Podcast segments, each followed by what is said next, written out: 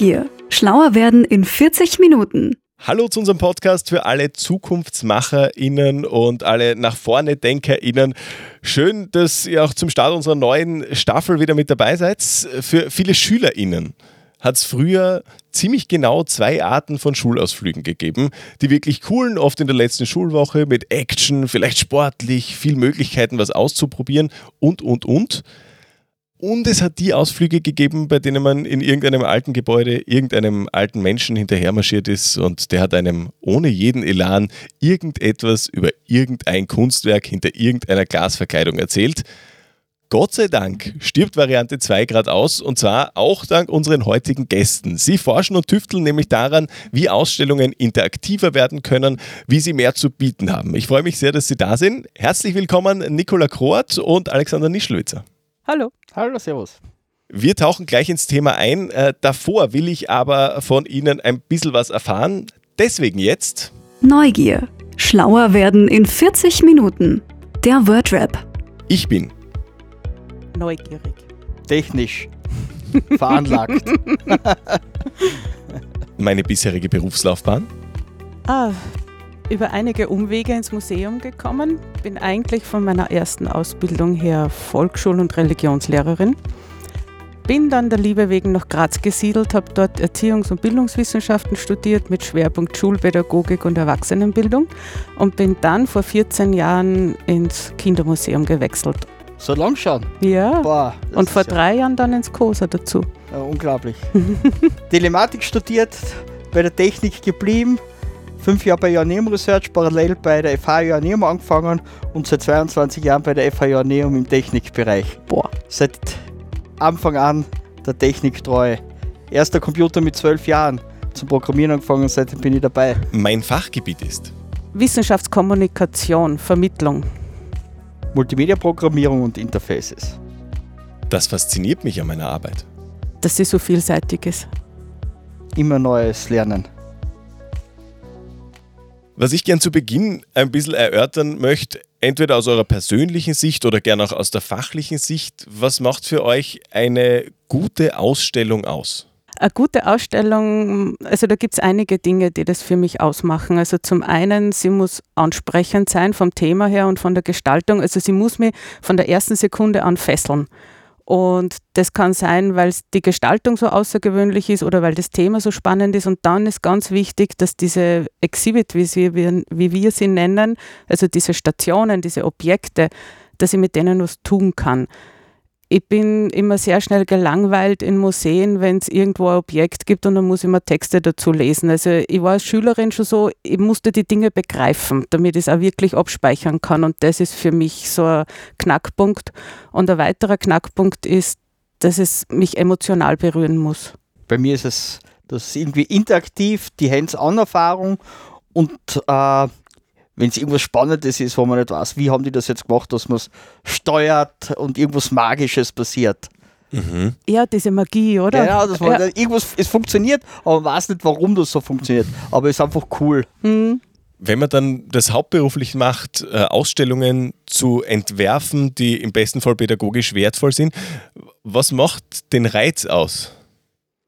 Den Reiz beim Entwerfen, meinst du? Genau, den Reiz an der Arbeit. ich liebe den Prozess. Es ist ja ein Team, das die Ausstellungen gestaltet und, und konzipiert und dann programmiert. Also das gibt es unglaublich viele Schnittstellen und für mich ist so diese Beginnphase auch so spannend, wenn dann alle zusammensitzen und wir Brainstorming machen und man kommt vom Hundertsten ins Tausendste und dann checkt man, was wollen die Kinder und Jugendlichen, was will der Lehrplan, was, was können wir verwirklichen, wie schaut unser Budget aus und am Anfang ist alles möglich. Da denkt man mal wirklich vom Hundertsten ins Tausendste und dann versucht man sich auf einige mm, Schwerpunkte zu fokussieren. Wie hat sich denn dieser Beruf so in den letzten Jahren bis Jahrzehnten verändert? Was mir stark aufgefallen ist, dass die Aufmerksamkeitsspanne von jungen Menschen kürzer wurde. Also ich glaube, das ist auch TikTok geschuldet und, und Instagram und all diesen Dingen, dass früher, wenn ein Video oder ein, ein Audiofile drei Minuten gedauert hat, war das okay, das würden wir jetzt nicht mehr machen. Mhm. Ich weiß nicht, wie es dir geht. Ähnlich. Alles, was sozusagen viel zum Lesen ist sowieso nicht. Multimedial, viel Wechsel zu machen, viel Interaktion hinein. Äh, weil sonst ist man sofort bei der nächsten Station. Mm, Es muss schnell gehen, so, Mhm. so zack, zack, zack. Auch die Inhalte, wie sie rübergebracht werden. mhm. Das war ja früher auch immer, das kann ich mich noch erinnern, ja nicht die Audiofiles abbrechen. Ja, gerade von euch kommen Mhm. die Anforderungen, das muss man hören, fertig Mhm, hören. Und wenn man die mhm. fünf Minuten nicht gehört hat, hat man Pech gehabt. Äh, und wird man jetzt nicht mehr machen. Ja, ist, ein, ist ein Dilemma. Wir, wir diskutieren da intern oft drüber. Und es kommt natürlich auf die Zielgruppe drauf an, habe ich drei bis siebenjährige, acht bis zwölfjährige oder zwölf plus und Erwachsene. Aber was kann man jemandem zumuten und inwiefern wollen wir aber auch einen Beitrag dazu liefern, dass man sagt, wir wollen wieder, dass die Leute ein bisschen länger zuhören. Das, ist immer so ein Abwägen. Sind da die zusätzlichen technischen Möglichkeiten Segen einerseits, was ich jetzt in erster Linie annehme, oder vielleicht auch äh, so ein Risiko im Job, dass man sich verzettelt in all den Möglichkeiten, die es jetzt zur Vermittlung gibt, die es früher vielleicht noch nicht gegeben hat? Ich glaube, es ist beides. Man muss immer so eine gute Mischung finden. Wir wollen heute gern voll ins Thema eintauchen und das am besten so, dass es für jeden verständlich bleibt, dass jeder dranbleiben kann. Deswegen vermeiden wir hier auch Fremdwörter so gut wie es geht, Fachvokabel. Falls uns doch welche durchrutschen sollten, äh, hier die Erklärung dazu. Neugier. Schlauer werden in 40 Minuten. Der Wordrap. ELISA-Test. Seit Corona kennen das ja sehr viele, diese Antikörpertests. Vor zwei Jahren hätte jeder gesagt, was ist ein Antikörper und was macht das? Seit Corona wissen wir, wenn bei einem Antikörpertest äh, negativ steht, dass es super ist, nicht wie in der Schule. Und der ELISA-Test ist tatsächlich äh, ein Testverfahren, wo Blut untersucht wird und wo man schaut, ob es im Blut Antikörper auf spezielle Erkrankungen gibt. Und das kann ich zum Beispiel machen, da kann ich schauen, hat die Person schon einmal Masern gehabt oder hat sie, war sie schon einmal mit einem Coronavirus in Kontakt. Exhibit. Exhibit ist ein Bereich, eine Station, ein Objekt äh, in einer Ausstellung, mit dem man etwas tun kann. Das heißt, ich kann in Aktion, in Interaktion, in, in, ich, ich werde aktiv und kann mit dem etwas machen. Und dadurch erfahre ich Neues. Interface.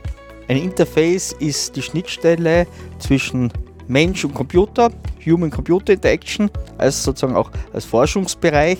Und darum geht es, wie kann der Mensch, wie kann man es machen, dass er mit dem Computer interagieren kann. Standardmäßig kennt es ja jeder mit Maus und Tastatur oder ein Touchscreen, aber das geht natürlich weiter. Ich kann den Körper kennen, ich kann eine Kamera hernehmen, ich kann irgendwelche Objekte hernehmen, die wieder was steuern, Bewegungserfassung, irgendwelche Taster, die versteckt sind, die bauen. Das sind alles Interfaces, wo man sozusagen, die man noch in den Computer hineingibt und irgendwas am Computer auslöst. Video, Audio etc.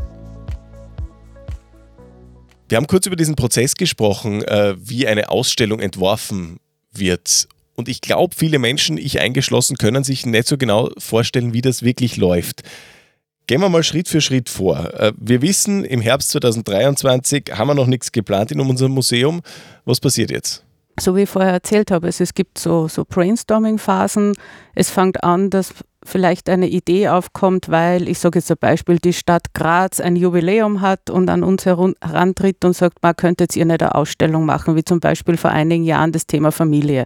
Oder es gibt etwas, was uns so unter den Nägeln brennt, wo wir sagen, okay, das ist vielleicht jetzt nicht in jeder Manns und jeder Fraus Kopf, aber wir finden, dass das wichtig ist.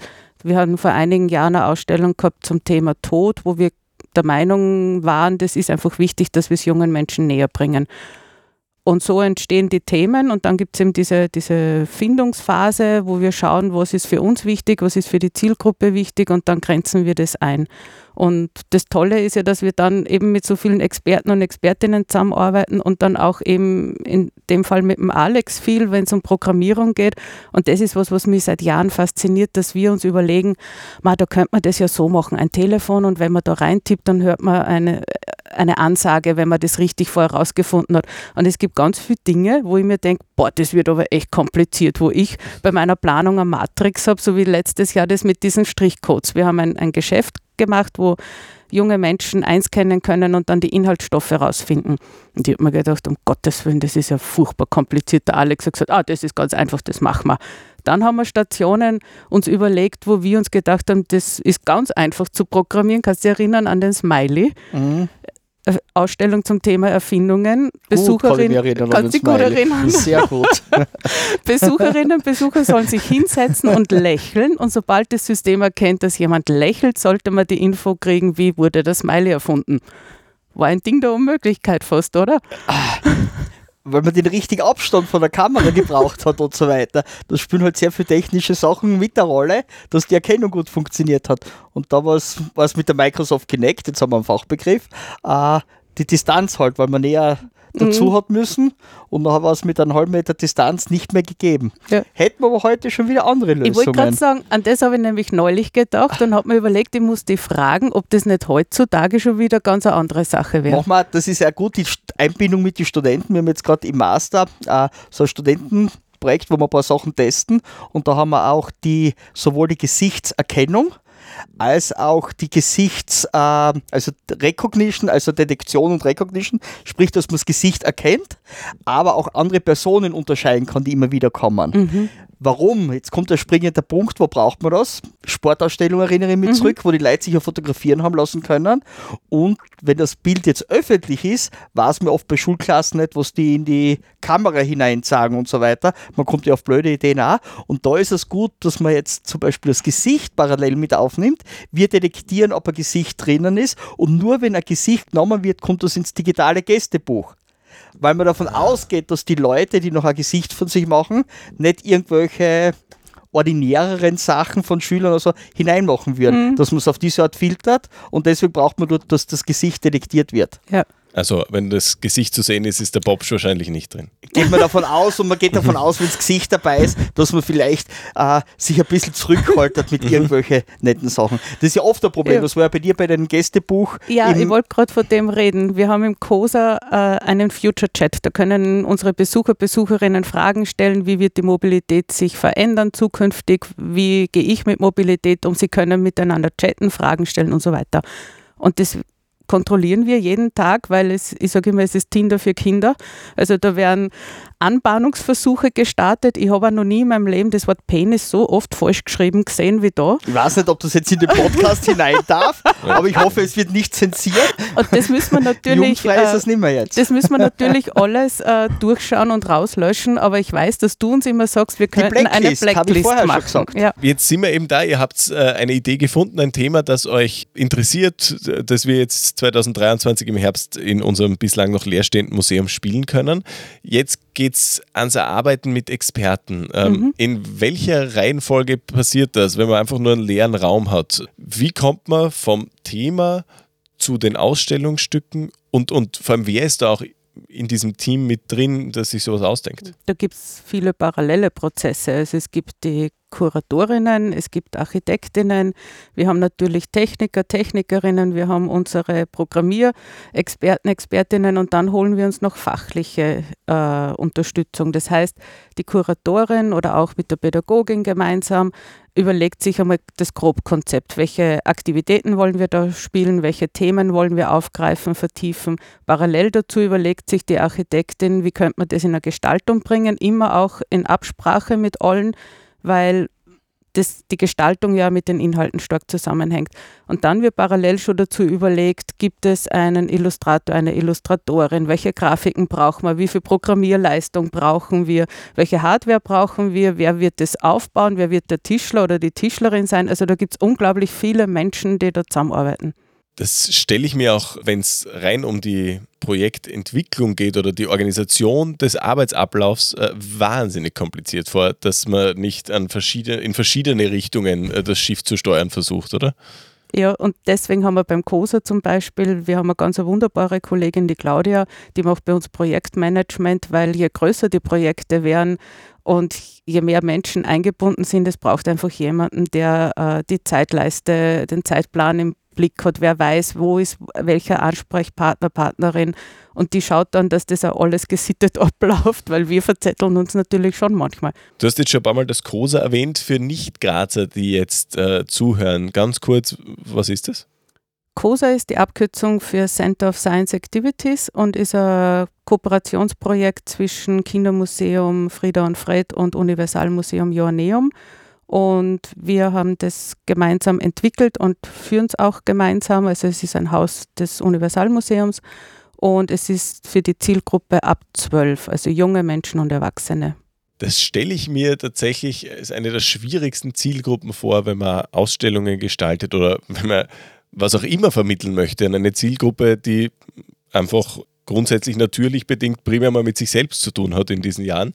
Schon eine harte Nuss, oder? Ist es auch. Also es ist die schwierigste Zielgruppe. Ich weiß nicht, wie du das siehst, Alex, aber dass sie ins Haus kommen, ist das Schwierigste. Wenn sie mal da sind, ist es super, aber 12- bis 19-Jährige gehen nicht mehr mit den Eltern irgendwo hin und verbringen ihre Freizeit eher anderwertig und deswegen ist es schwierig, sie ins Haus zu bringen wenn ihr so eine Ausstellung plant und wenn eben so viele verschiedene Fachleute mit dabei sind, was kostet sowas?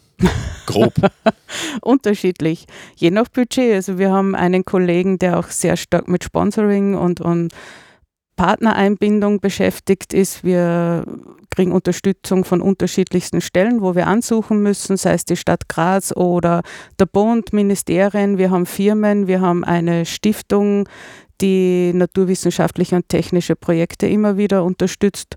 Und das kann von, sage ich mal, 150.000 bis zu äh, über eine Million kosten. Also je nachdem, wie, wie groß das Projekt ist, kann auch einige Millionen kosten. Ähm, wenn ich dann die Inhalte so grob fixiert habe, überlege ich mir dann die Ver Vermittlungsmethoden oder ist das wirklich alles gleichzeitig, alles parallel? Das läuft parallel und manchmal ändert sich auch etwas wir kommen drauf, also auch durch, durch Besucherinnenbeobachtung oder ich habe meine Dissertation zum Beispiel darüber geschrieben, wie interagieren Besucher, Besucherinnen mit den verschiedenen Objekten, Stationen, warum bleiben sie bei manchen länger, bei manchen weniger, was macht es aus, wie sind die gestaltet, dass sie länger bleiben. Da lernen wir sehr viel davon und dann muss man manchmal Dinge noch einmal umändern. Also dann überlegt man sich, okay, wir könnten ja da ein Rollenspiel einbauen und merken, okay, die Zeit passt gerade nicht, dass, dass Kinder Rollenspiel spielen oder wir machen eine Höhle, wo man reinkriechen kann und sich etwas, äh,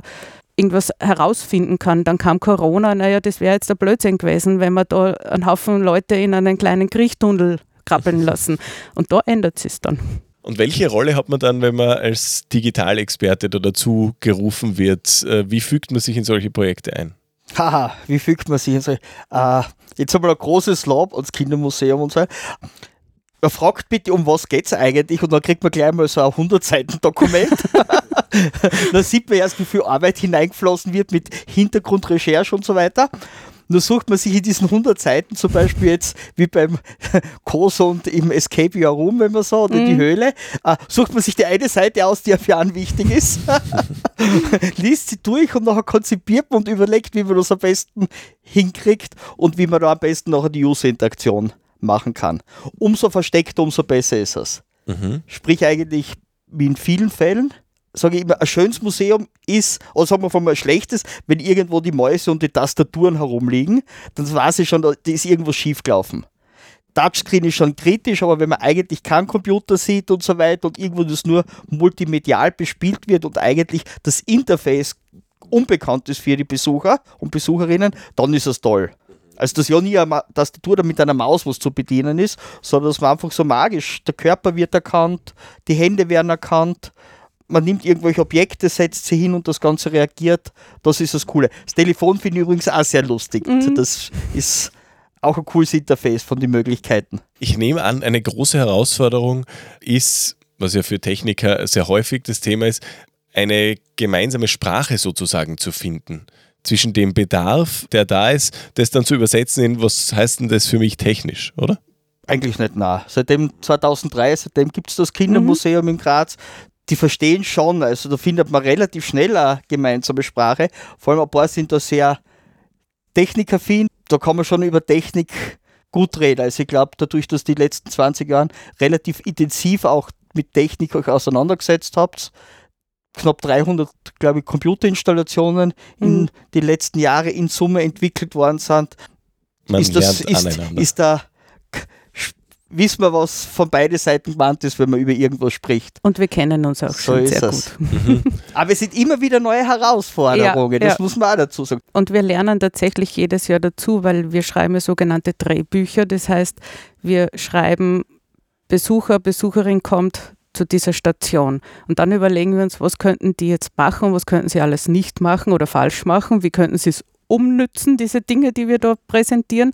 Und dann schreiben wir immer, wenn A, dann das, wenn B, dann das. Was ist, wenn A überhaupt nie auftritt? Wann schaltet sich das System wieder auf Ausgangsposition? Und da, glaube ich, haben wir schon eine ganz gute Kommunikationsebene gefunden, dass wir wissen, was braucht die Technik zum Programmieren und du weißt, wie wir Sachen formulieren und fragst halt nach, wenn da was nicht klar ist. Beziehungsweise bei manchen seid ihr jetzt schon so tolerant, die sagen, ich habe auch eine Lösung dafür, ich mache das so, und ihr sagt, ja, passt so. Genau. Ohne dass man jetzt stundenlang hin und her diskutiert und Files hin und her schickt. Ist es schon mal passiert oder wenn ja, wie oft, dass man sagen muss, äh, das, was ihr euch äh, gedacht habt oder was ihr in der Umsetzung gerne hättet, ist technisch einfach nicht drin? Wir haben immer eine Lösung gefunden. Ja, vielleicht nicht genau die, die wir am Anfang im Kopf hatten, aber eine Lösung haben wir immer gefunden. Spielen Mhm. ja natürlich auch die Architektur spielt mit hinein, Mhm. wenn ich nicht so viel Platz habe oder ich brauche mehr Platz, dass ich eine Bewegungserkennung Mhm. habe oder manche Sachen müssen im Sitzen sein oder so weiter. Muss man auch mit einbeziehen oder wie sind die Lichtverhältnisse, wenn man mit Kameras Ja. arbeitet etc. Kann man es abschatten und alles solche Sachen. Mhm. Also die spielen die anderen Sachen nachher auch mit der Rolle.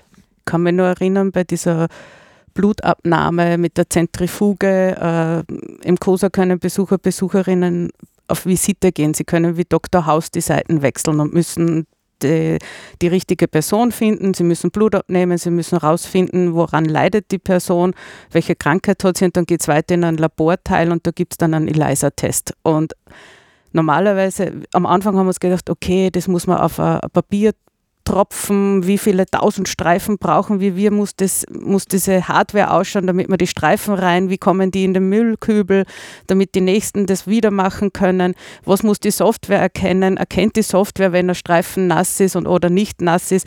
Und da haben wir dann nur mal umgedacht und haben die Blutröhrchen tatsächlich so, also Ganze halt gleich in die Zentrifuge, aber auch da ist es, erkennt der Sensor unser Blut, weil es ist nicht ganz so dunkel wie ein menschliches Blut. Also da Mhm. sind es Dinge, wo man halt dann noch adaptieren muss und nachschärfen. Wenn dann diese Anforderungen kommen äh, und man weiß, aha, das ist gewünscht, das braucht man für die, Au für die Ausstellung, was passiert dann in Ihrem Team? Was passiert im Team Technik sozusagen? Wie schauen da die Arbeitsprozesse aus? Wenn man weiß, was sozusagen äh, festgeschrieben ist durch die Storyboards und äh, dann startet man mit der Entwicklung. Testet vielleicht noch ein paar Sachen mit Sensorik, mit dem Interface, hat mal einen Prototypen, dass man schaut, es funktioniert so. Ähm, dann macht man meistens eine erste Version, die man schon testen kann. Und dann hofft man, dass irgendwann auch die Mediendaten kommen, die finalen Bildschirme etc., weil das dauert oft sozusagen oft der kritische Punkt, bis die Audiodaten und so weiter. Und nachher füllt man es mit den Echtdaten. Und nachher machen wir eine Zwischenpräsentation, Abnahme bei uns. Und nachher kommt es ins Museum. Dann wird es dort auch weiter getestet. Und nachher schauen wir, Bis wir sie ob, loslassen. ob, ob ein Anruf kommt oder nicht.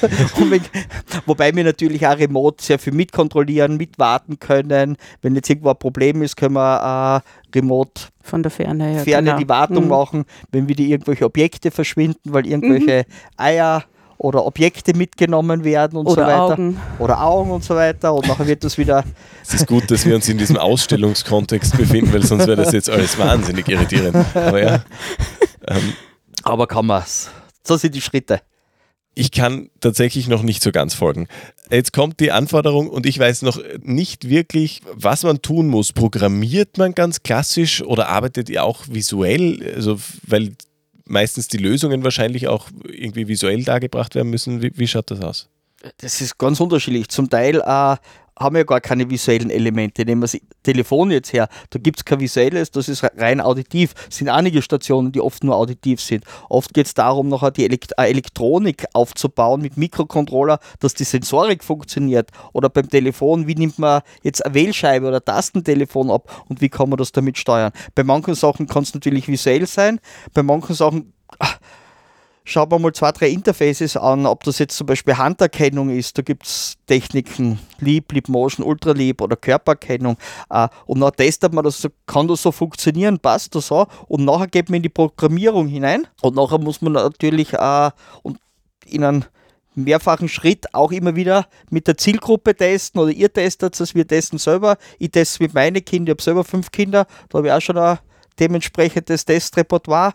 Und so entwickelt man das Schritt für Schritt hin. Was braucht man denn, um diesen Job gut machen zu können? Welche Eigenschaften?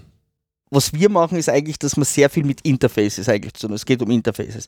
Wobei man das jetzt. Dann hacke ich jetzt gleich nochmal genau, ein, weil das Wort Interface? ist so oft gefallen ja, schon. Ja. Interfaces. Das ist einfach äh, Mensch-Maschine-Kommunikation. Wie kann der Mensch eigentlich mit dem Computer interagieren? Und mhm. das kommt jetzt ein spezieller Punkt. Wir machen es zwar im Kindermuseum, wir haben aber einen zweiten Bereich, wo wir das auch stark nutzen, das ist Accessibility. Nächster Fachbegriff, super. uh, Accessibility bedeutet eigentlich, ich erkläre es jetzt gleich, wie kann man den Computer zugänglicher machen, auch für spezielle Zielgruppen. Behinderte Personen etc., blinde Personen, gehörlose Personen etc. Und das ist eigentlich extrem eng zusammen verflochten.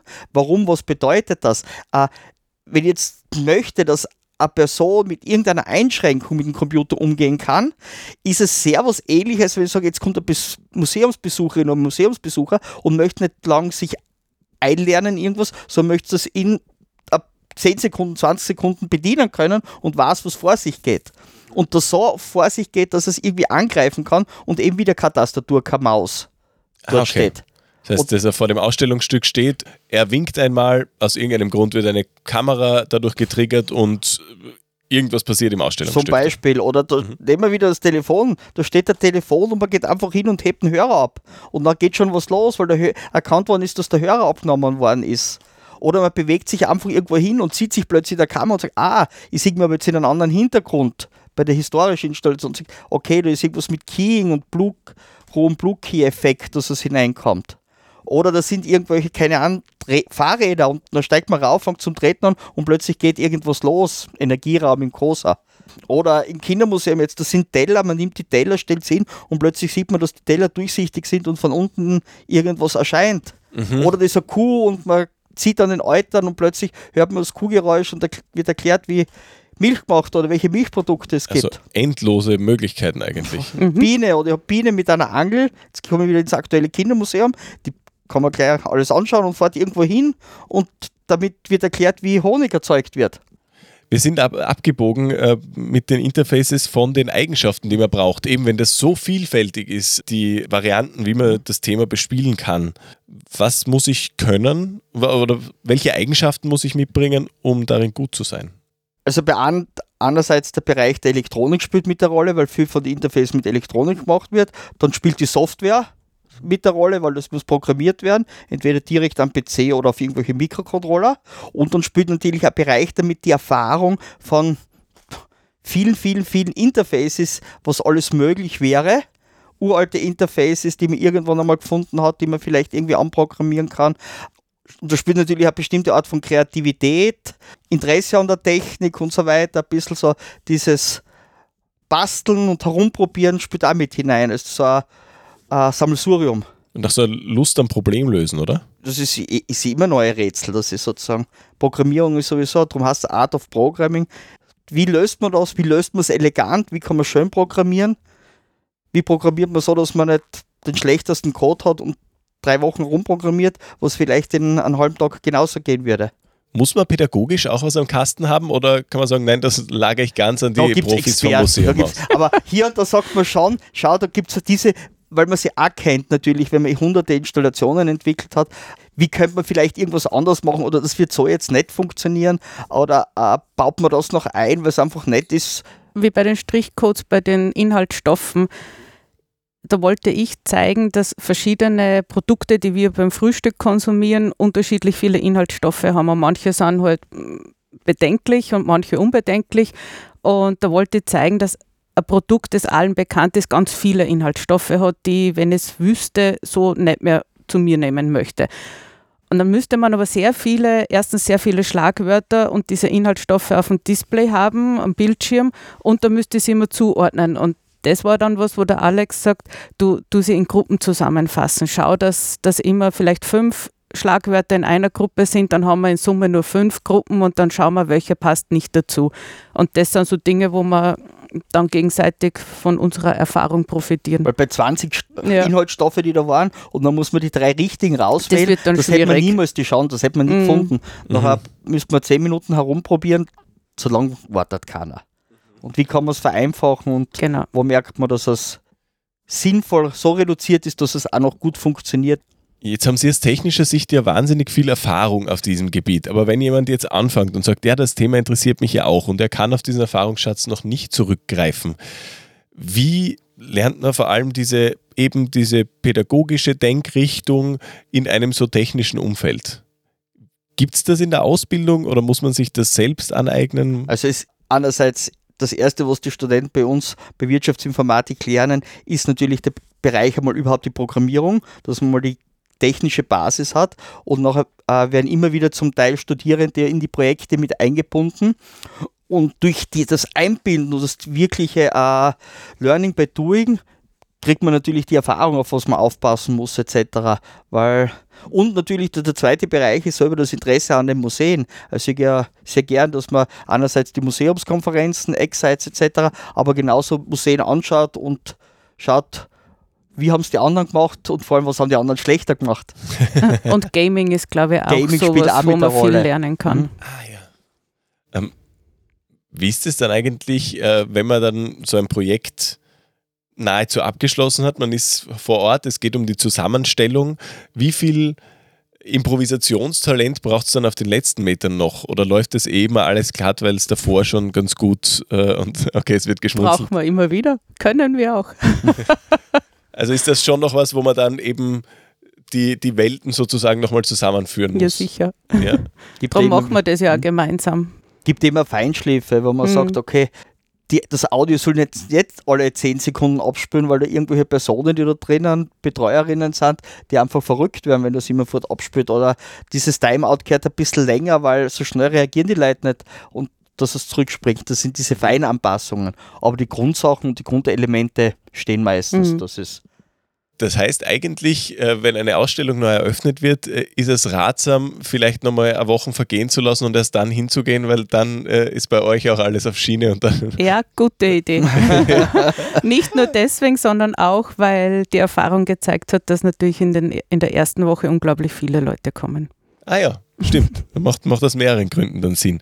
Wobei ja vorher testet, oft wird es im Lager durchgetestet ja, etc. Ja. Noch, dann wenn es aufgebaut ist, läuft es mhm. noch einmal durch etc. Also äh, wenn es nachher wirklich eröffnet wird, da muss schon eigentlich funktioniert es dann Eigentlich schon zum funktioniert. Aber es sind dann kleinere, eher kleinere ja. Adaptierungen, ja. Mhm. Dass man nachher, oder irgendwo kommt man noch drauf, dass vielleicht noch ein Rechtschreibfehler irgendwo ist, wo ja. was ausgetauscht oder wird. Oder dass man an, an einen Knopf, also einen Button bräuchte, dass man schneller wieder zum, zum Ausgangspunkt zurückkommt, solche Dinge. Oder so wie du gesagt hast, dass wenn ein Besucher, Besucherin einfach weggeht und da ist irgendein Display, dass das nicht auf der Stelle stehen bleibt, sondern dass es wieder zurückspringt oder wie lange wartet man, vielleicht hat er nur sich gebückt, weil, weil ihm ein Taschentuch runtergefallen ist und will mhm. wieder weiterspielen. Also das sind so Dinge, da tun wir immer nur ein bisschen nachjustieren. Ah, okay. Ich glaube, der Besucher selbst, die Besucherin ist ja wahrscheinlich das, der größte unbekannte Faktor in der ganzen Sache.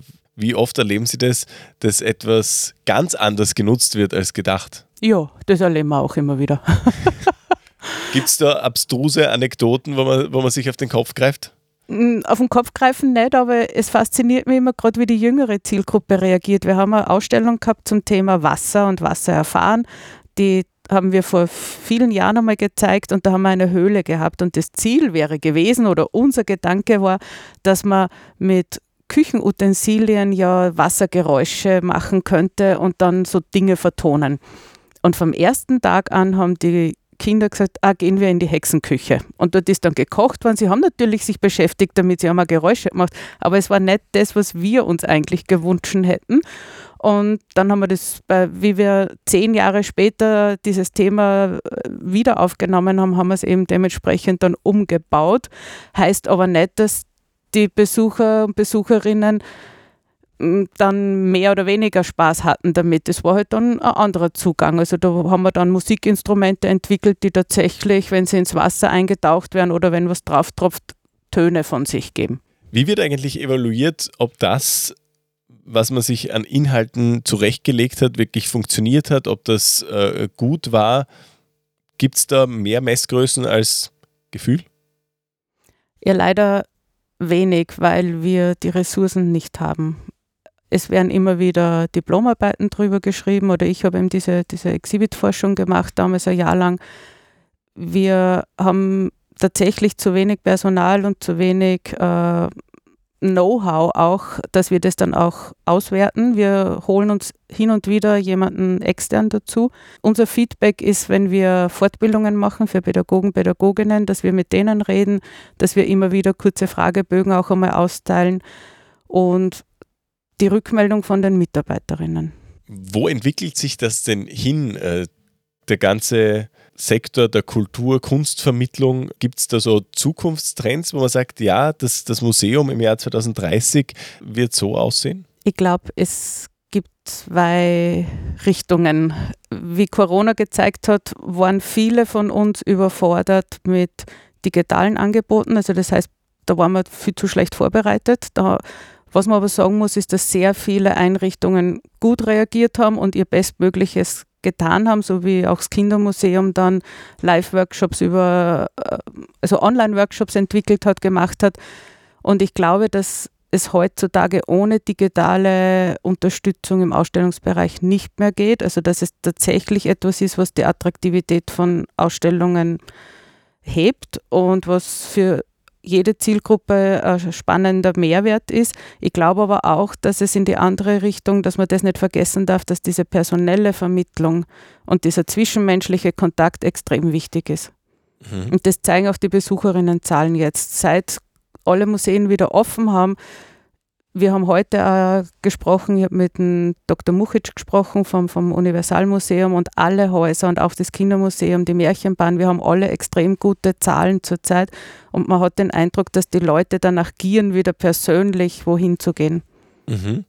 Also eigentlich geht es in zwei Richtungen, die sich möglicherweise sogar ein bisschen widersprechen. Ja, aber eigentlich gut ergänzen. Mhm. es macht im Endeffekt auf alle Fälle bessere Ausstellungen, wenn man beides äh, gut umsetzen kann. Genau. Gibt es eigentlich einen Unterschied in der Akzeptanz von so digitalen, äh, technischen Vermittlungsmöglichkeiten äh, je nach Alter bei Jugendlichen im Vergleich zu, zu älteren Erwachsenen? Äh, würde ich jetzt nicht sagen, es hängt eher vom Interface ab, wie man das Ganze aufbaut. Man kann das Ganze genauso attraktiv machen. Äh, das müssen gar nicht nur Kinder sein, das können Ältere bis zu Pensionisten sein. Wenn man es dementsprechend richtig aufbaut, für die Zielgruppe macht, kann jedes Interface auch wenn es ein technisches Interface ist, dass es für die Personen gar nicht technisch erscheint. Ich gebe dir jetzt ein Beispiel. Eins meiner schönsten, äh, was ich sehr schön finde, ich finde es total cool, ist dieses normale Sand, kinetischer Sand. Das war für eine Ausstellung Natur im Menschenland. Da hat man mit Sand formen können. Ganz normaler Sand. Eigentlich ein spezieller Sand, ein kinetischer Sand, der so ein spezielles Feeling hat. Und äh, dann ist das, die Höhe detektiert worden, also wie hoch das ist, und von oben ist nachher hier rauf projiziert worden. Einerseits das Höhenmodell und in der aktuellen Sache, wo wir jetzt gerade dran arbeiten, sieht man nachher um die Berge, Vögel herumfliegen etc. Was ich damit meine, ist, mit Sand kann ja jeder spielen, mhm. ob das jetzt ein vierjähriges Kind ist und eine 80-jährige Person, da brauche ich nicht viel, da gibt es eigentlich gar keinen Abstand, vor allem der kinetische Sand fühlt sich super cool an. Mhm ist auch, das kommt auch noch dazu, und wenn das noch projiziert wird und man steuert damit was, das kann ja ein Musikinstrument genauso sein, hat man eh schon gewonnen. Also es hängt eher vom Interface ab, dass das attraktiv genug ist und natürlich vom gesamten architektonischen Aufbau mit Beleuchtung etc. Aber wenn das attraktiv wirkt, simpel und einfach und jeder traut sich hin und kann damit umgehen. Oder andere, jetzt gebe ich ein zweites Beispiel noch, wo jeder kein Problem damit hat, wo man auch wieder von drei, vierjährige bis zu 80-Jährigen sind diese Stifte, diese sprechenden Stifte, die wir mhm. da anprogrammieren. Da haben wir eine Kooperation mit Ravensburger und das sind so Stifte, jeder, der Kinder hat, kennt sie, Tiptoy, die haben eine kleine Kamera drinnen, Fachbegriff OED, optische Identifikation, die erkennen da ein sehr feines Druckmuster, da kann ja jeder damit umgehen.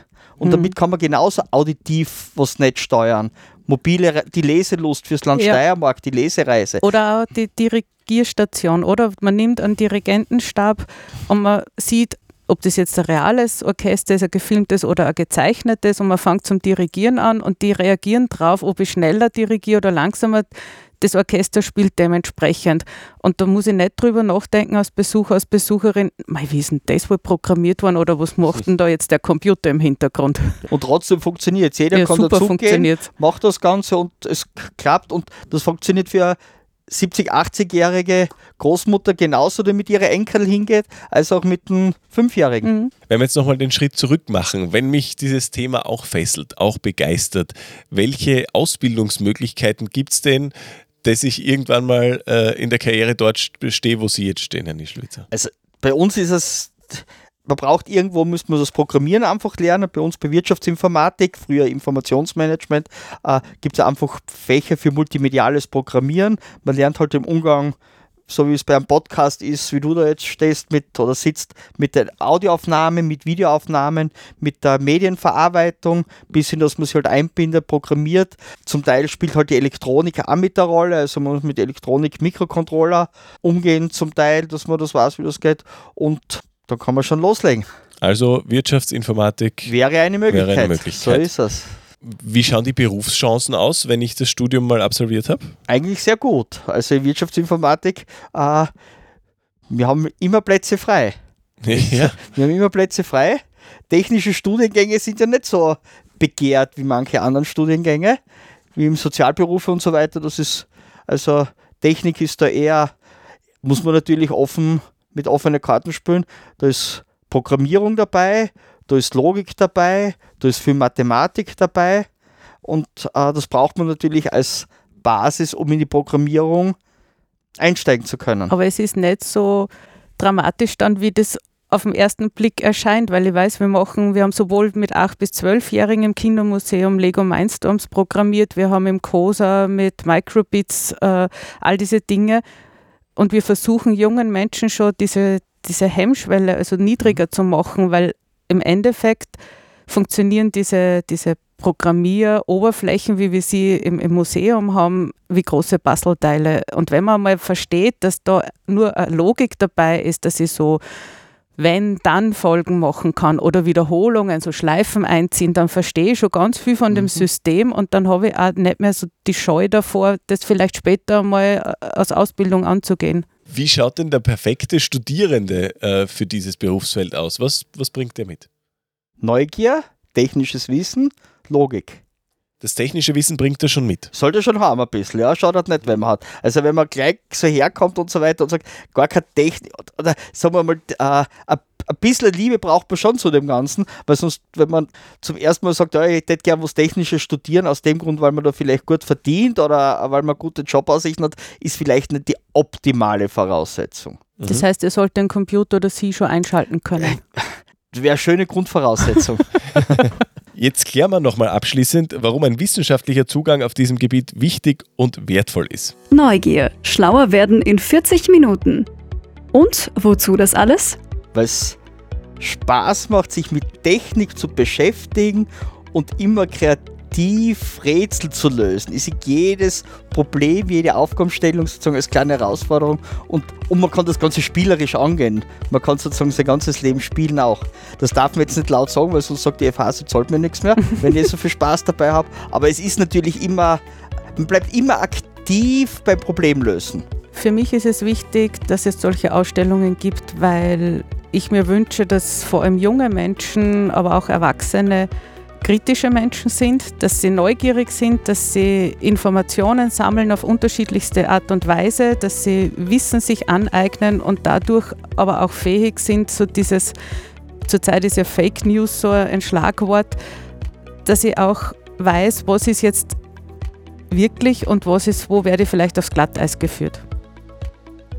Das war's für heute. Wir sind am Ende der Ausstellung angekommen. Bitte geben Sie Ihren Audioguide ab und dann geht's raus durch den Souvenirshop. Danke fürs Zuhören. Bis zum nächsten Mal. Bis dahin, werdet schlau und bleibt neugierig. Ciao.